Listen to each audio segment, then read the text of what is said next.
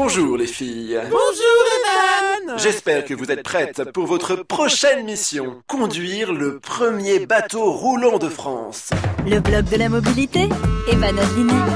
C'est une initiative bretonne. Un ingénieur des Côtes d'Armor a développé le Tringa, un bateau qui passe de la terre à la mer en 44 secondes.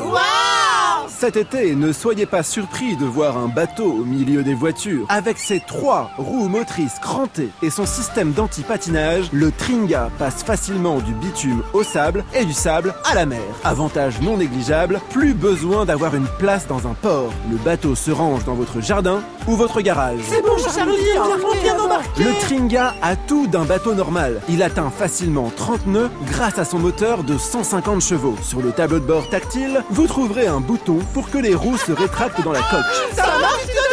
Charlie Vous naviguez sur le seul bateau de France homologué pour rouler sur la route. Afin d'être en règle, des feux de signalisation ont été intégrés à l'avant et à l'arrière de la coque, ainsi qu'un pare-brise et des rétroviseurs.